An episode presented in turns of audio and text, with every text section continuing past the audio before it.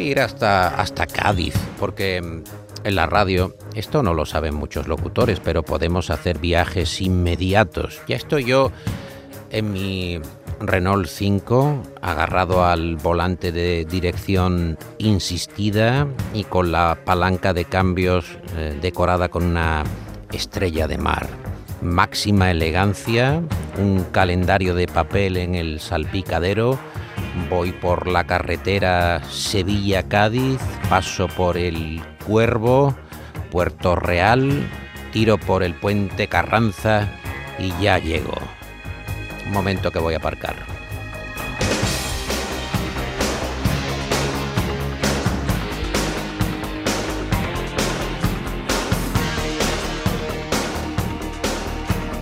Me está costando trabajo el aparcamiento, no crean.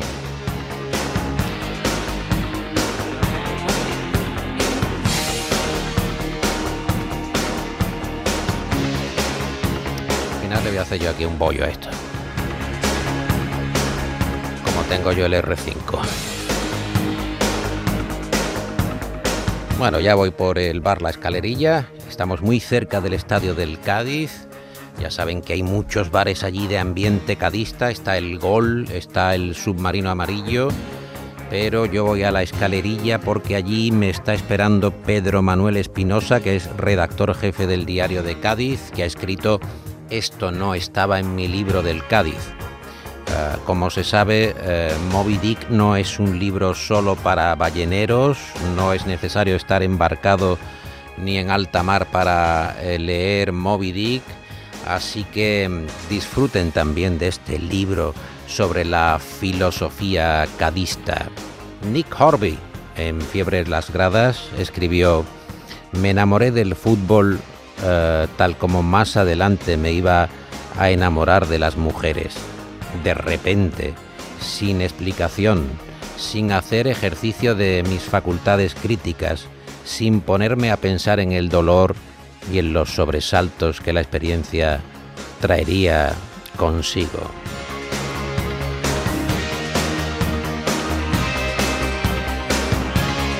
El Cádiz es, atención a esto, el equipo que ganó en Tenerife sin disparar ni una vez a puerta, con un autogol del equipo contrario. ¿Alguien ha superado eso en algún momento de la historia del fútbol? Alfredo Relaño dijo, quien está contra el Cádiz está contra la humanidad. Y la frase está colocada, cómo no, en el acceso al túnel de vestuarios del equipo cadista.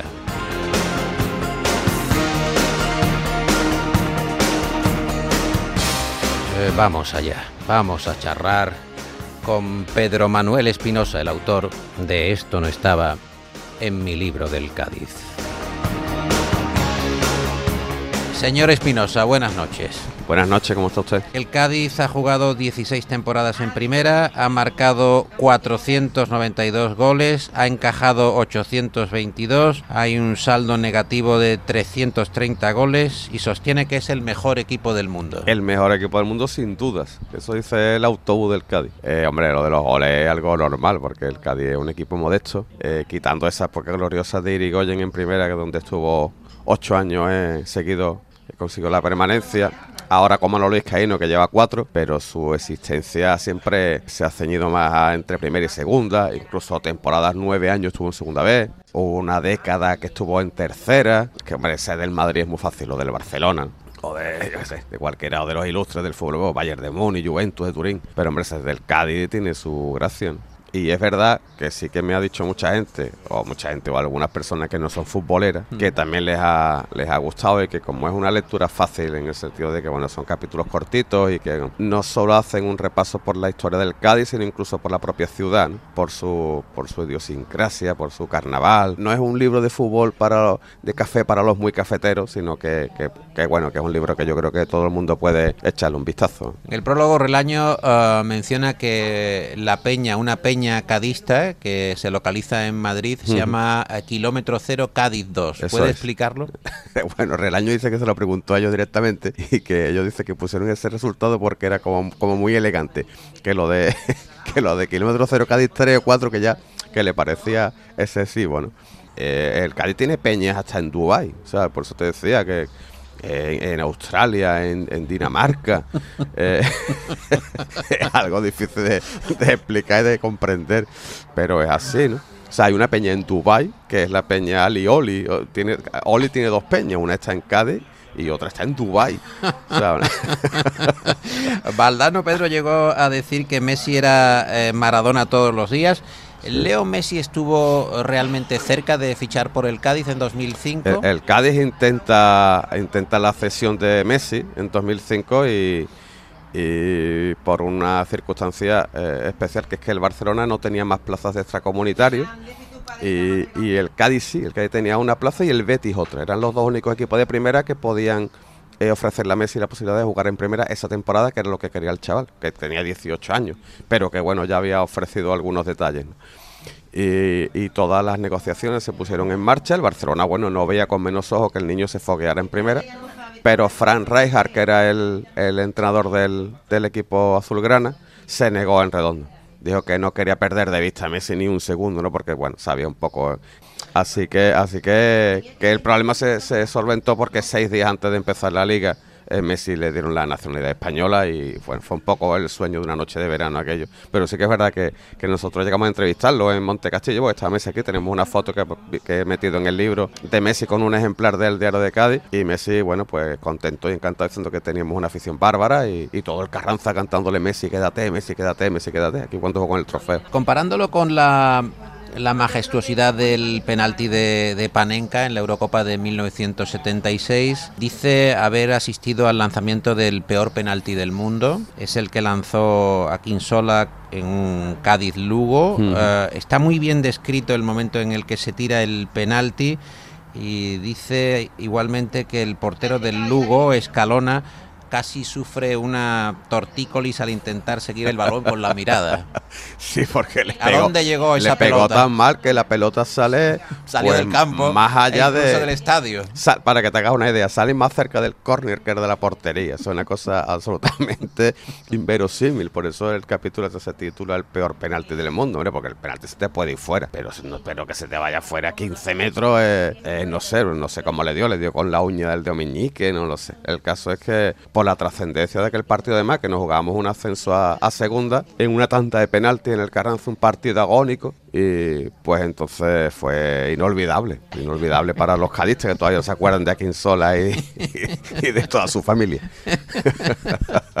Siempre hay que ser el más, aunque sea el peor, ¿no? Llegar a la, a la cúspide de ser el peor, como el peor director de cine, el peor pintor del mundo, ¿no? el peor imitador, el peor humorista, eh, por lo menos se hace eh, historia. Cádiz tiene 113 años de historia, ah, para 114 ya, cuando llegue el otoño del año que acabamos de estrenar. Em, ha habido ah, episodios que, tienen incluso vinculación con ah, películas. Eh, usted lo cuenta, evasión o victoria en Cádiz. Evasión o victoria, ese fue un partido que el Cádiz juega contra una escuadra nazi en el 1 de el 30 de abril del, 39 acaba de terminar la Guerra Civil Española, todavía no ha comenzado la Segunda Guerra Mundial. Y, hay un, partido, una flotilla alemana que llega a Cádiz y deciden organizar un, partido. Y, el partido se juega, es un domingo 30 de abril, pues bueno, justo seis años antes de que, el Führer se pegue un tiro en el búnker de la Cancillería del Reich pero yo entonces no... No, estará usted vinculando el final del Hitler con la depresión que le supuso. Bueno, oye, cualquiera sabe, cualquiera sabe. Jugar En el, con el Cádiz. El Cádiz humilló a la escuadra alemana y Hitler no pudo soportar tamaña humillación. El Cádiz le dio la puntilla. yo digo que, que los nazis no vieron las señales que, que llegaban desde el sur de Europa, porque le metimos 5-1, con lo cual 5-1, unos tipos bajitos, el submarino amarillo, más que nunca. Claro, y entonces eh, yo creo que la razaria con sus mentones afilados y su pelo rubio, pues fue humillado, vamos, había un, había un delantero que se llama Pollito Roldán y, le metió un par de chícharos a, la escuadra nazi. Pero no, no, no, no, no debieron de entender muy bien las señales porque a los pocos meses invadieron Polonia, con lo cual no ellos fueron adelante con su plan. En el carnaval hay muchos retratos de todo tipo y también hay atención al, al, Cádiz. Vamos a escuchar a los cubatas del año 86 en la que usted señala y es considerada una de las mejores chirigotas de la historia. Yo no veo que el equipo de este año sea la revelación. Yo no veo esa cosa que se oye de que el Cádiz esté jugando mejor. Yo no veo tampoco que sea muy bueno Peña primero. Yo no siquiera veo que Super Paco sea portero. Yo no veo que el Cádiz tenga un equipo para primera. Y es que desde mi no veo con la visera. Describe bien aquel Cádiz de mitad de los 80 con describe, Describe bien aquel Cádiz, describe bien aquel, aquella remodelación, primera remodelación de, del Estadio Carranza, en donde se le colocó una, una visera, se, hizo un nuevo fondo norte. Eh, lo que pasa es que también aquello provocó que el Cádiz tenía un estadio con cuatro gradas y ninguna era igual a la otra. Eso provocó más de un cachondeo aquí, porque decía la gente que el Cádiz era el único, el único equipo del mundo que tiene un estadio cubista. Eh, porque un fondo estaba pegado a la portería, el otro estaba lejos, uno, tenía una altura. Ninguno de los dos fondos era igual a la preferencia, la preferencia era más baita que la tribuna. En fin, un poco un disparate todo. Eh, Escuchemos más chirigotas, eh, los últimos en enterarse que fueron segundo premio en 1995. Es verdad que el Cádiz está deprimido y da pena ver el Carranza medio vacío. Antes yo veía al Barcelona y al Logroñés y ahora me conformo con ver al Mármoles Macaé. No hay que ser cabrón, es de pena van las criaturas de la brigada y los jugadores ya no saludan al graderío. Ahora suben para arriba y le dan la gracia a los que han venido. ¿Quién ha dicho? ¿Quién ha dicho bravo? Época dura aquella, ¿no? Durísima, mm, durísima. Una época con mil, dos mil personas en el campo, con, los aficionados corriendo de, aquellas imágenes de corriendo detrás de los jueces de línea e imitándolo porque ya se aburrían tanto de lo que pasaba sobre el verde que buscaban otros entretenimientos. Y bueno, muchos años en segunda vez, el equipo al borde de la desaparición en varias ocasiones, encierros en el propio estadio, eh, impagos, toda una caterva de sinvergüenza que fue llegando mm, sucesivamente para intentar es rapiñear lo que podían, eh, figuras tenebrosas eh, que fueron pasando por el club, algunos de ellos como un, capítulo que me encuentro más Satorita, un japonés que llega aquí intentando darnos coba, que es lo que venía al final, ¿no? Y, bueno, eh, fue una, una época muy jodida, por eso ahora cuando estamos en primera, bueno, perdemos un partido donde sea y no damos la talla, hombre, pues eh, eh, hay que relativizar las cosas, ¿no? Que estamos, que, estamos en primera división y hace unos, unos años no tanto eh, estábamos en las cloacas y, lo peor de, de, aquello no era que jugáramos en segunda vez, era que perdíamos en segunda vez, que íbamos a Guadix y nos metían 5-1. ¿Sabes? O con Mármoles Macael. Mármoles Macael, claro, el polideportivo Ejido, el equipo así que me perdone Ángela 100, pero con todo respeto al elegido, pero era equipo que no tenían... Caer con el Athletic o con el Madrid todavía. claro, pero que no tenían el pedigrí. Eh, yo qué sé, había el Yeclano, el, y bueno, todos esos equipos venían y te ganaban. Te ganaban, que era lo peor. Dice, bueno, viene aquí el Yeclano, le mete 5-1, la gente se va feliz. Pero es que el Yeclano te mete 0-2. Maldita sea, o sea que... Lleguemos al momento cumbre de la entrevista. Mágico González, año 82, mm. eh, Mundial de España. Mágico que destaca, el Cádiz que ya ha hecho las gestiones para que juegue en sus filas. Eh, ¿Quién fue realmente Mágico González? Alguien que estaba entre un iluminado. la futbolística y una vida romántica, bohemia.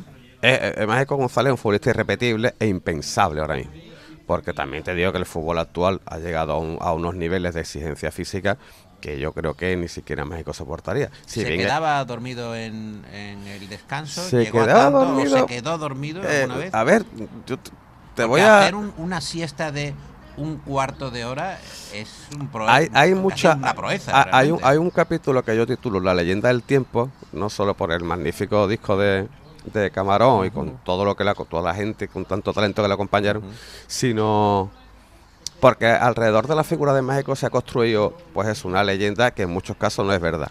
O sea, es, lo de que se quedarse dormido. Bueno, alguna vez pegó una cabezada mientras que Rovira le daba un masaje en el descanso. Que iban a buscarlo a su casa para que entrenara. Sí, eso sí, eso sí.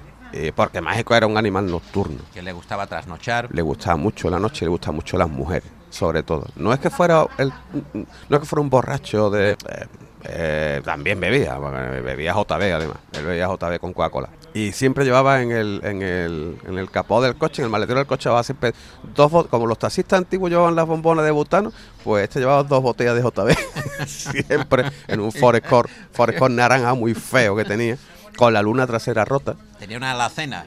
Ahí para, para emergencia, para emergencia. Pero, hombre, una figura irrepetible, como te digo, porque tenía un talento futbolístico magnífico, había que, había que soportarlo. También era un tío bastante taciturno, ¿eh? o sea, no era un cachondo, la gente se equivoca. De que, es más, ahora con los años sí que se ha convertido en alguien más amable, con el que se puede conversar mejor, incluso más cariñoso. Pero en aquella época se, se, se codeaba con poco gente del vestuario, con, sobre todo con sudamericanos. Los demás tampoco es que le hiciera él mucho caso. Y, lo que pasa es que era una persona que, bueno, por ejemplo, aquí había, estaba la sala Metropol, justo enfrente de, de la de La Cierva, cerquita del estadio, y pues, ese era uno de sus puntos de encuentro.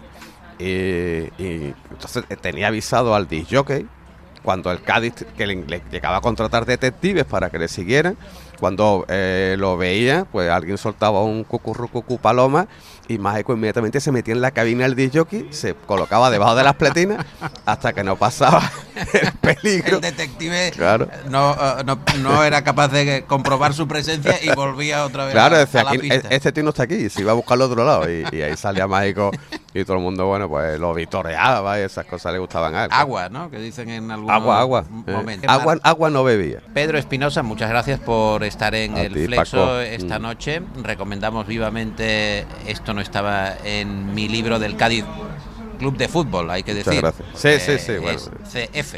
CF, ahora, ahora eh, con eso de la sigla, ahora es CFSAD, que es Club de Fútbol Sociedad Anónima Deportiva. Por eso a mí me gusta lo del Cádiz. Cádiz. Mm. Eh, publicado por Almuzara y con prólogo de Relaño y de León, porque es un doble prólogo. Me gustaba que tuviera Relaño por aquello de su frase, su cariño tan, tan, tan cercano que le tiene al CAI, tan sincero. Y luego José Joaquín León, porque sin José Joaquín León el libro no, no habría existido, en el sentido porque es la persona que me lleva al diario, es la que luego me pone ahora en contacto con Almuzara y es un hombre que siempre ha velado mucho por mi, por mi carrera, cosa que yo le agradezco. Señor Espinosa, muchas gracias y buenas noches. Muchas gracias Paco, buenas noches. El flexo de Paco Reyero.